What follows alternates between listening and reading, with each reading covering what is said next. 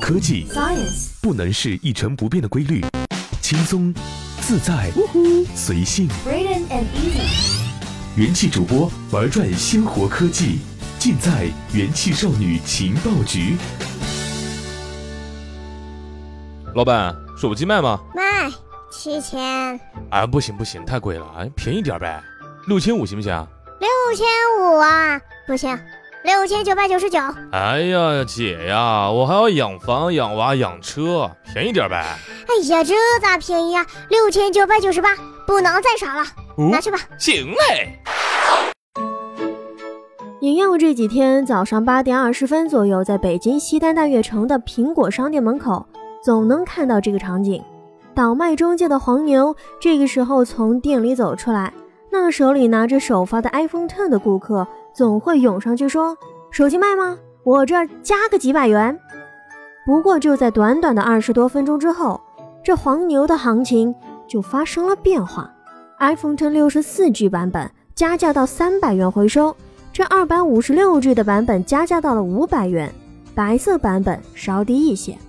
因此，对于这个现象，就有专门的记者在北京的华贸三里屯、上海南京东路的商店进行了一些观看，发现几乎完全相同的剧情，居然这几天天天在上演。虽然具体的数额不完全一样，但趋势是一样的。发售首日的 iPhone Ten 在黄牛那儿的溢价不超过六百元。到了九点半的时候，黄牛们已经对六十四 G 版本的 iPhone Ten 表现出了厌烦，表示收不收都可以，白色尤其不要。二百五十六 G 版本一口价一万元，也就是溢价三百一十二元。一些取货出来的顾客在犹豫了一会儿之后，可能是害怕随着时间的推移溢价更低，拿出了手机和对方支付宝转账。虽然几乎看不到现金出现，但在二维码扫描的滴声中。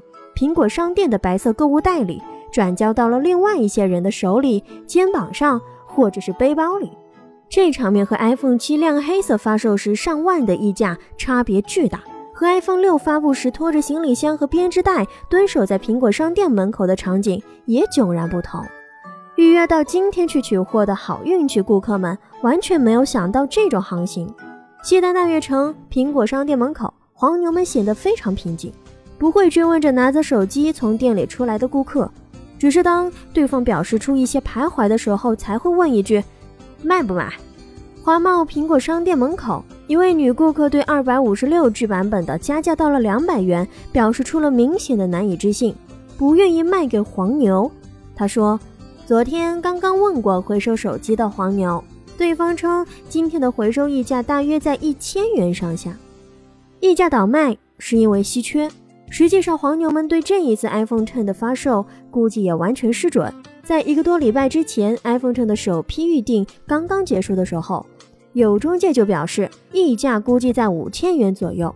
但是到了前几天，不仅溢价已经降到了一千五，还有很多卖家在官方发售之前已经在社交网络上叫卖。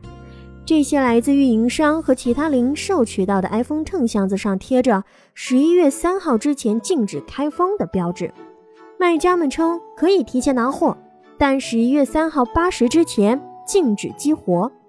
数据显示，iPhone Ten 在中国大陆五小时的收批预订量超过了五百五十万台，这比 iPhone 八三天之内卖出的都多。大部分 iPhone Ten 会在三到四周内交货，预计当天部分显示五到六周发货的订单。目前也已经有了一到二周不等的提前。从实际情况来看，不仅苹果官方渠道货源充足，其他渠道同样不缺手机。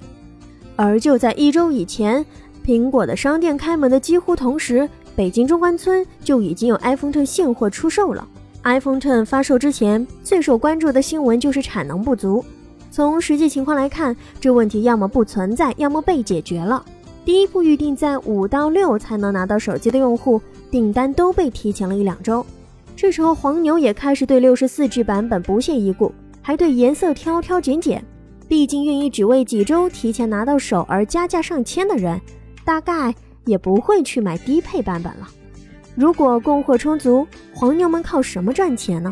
有倒卖中介就表示，一线城市 iPhone Ten 非官方渠道的售价可能会在一周内降低到和官方价格一样。他们不靠这些有苹果商店的城市赚钱，他们的目标是二到三线城市。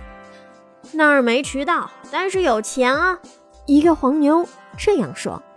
而就在三号早上的九点四十分，西单大悦城的苹果商店门口的场面那是相当的混乱。门口排队等待取货的顾客们，有的低着头玩手机，有的正在打量聚集在门口的黄牛们。站在店门口的这些人，你已经很难分清楚他们是黄牛还是顾客了。他们都提着苹果商店的白色收口购物袋。都带着期待的目光看着其他拿着手机的人，这些目光里无非包含了两个问题：谁把我的这一台六十四 GB 白色 iPhone Ten 收走了？或者是二百五十六 GB 加三百不错了，明天你就只能自己用了，还在犹豫什么呀？如此看来，一部手机的出现实在是会引起特别大的反响。但是小玉要说的是，购物还是要理智的。好了，以上就是本期节目的所有内容。我是小一，下一期元气少女情报局，我们再见喽，拜拜。我赚钱了，赚钱了，我都不知道怎么去花。我左手买个诺基亚，右手买个摩托罗拉。我移动、联通、小灵通，一天换一个电话号码。我坐满奔驰，开宝马，没事西桑那吃龙虾。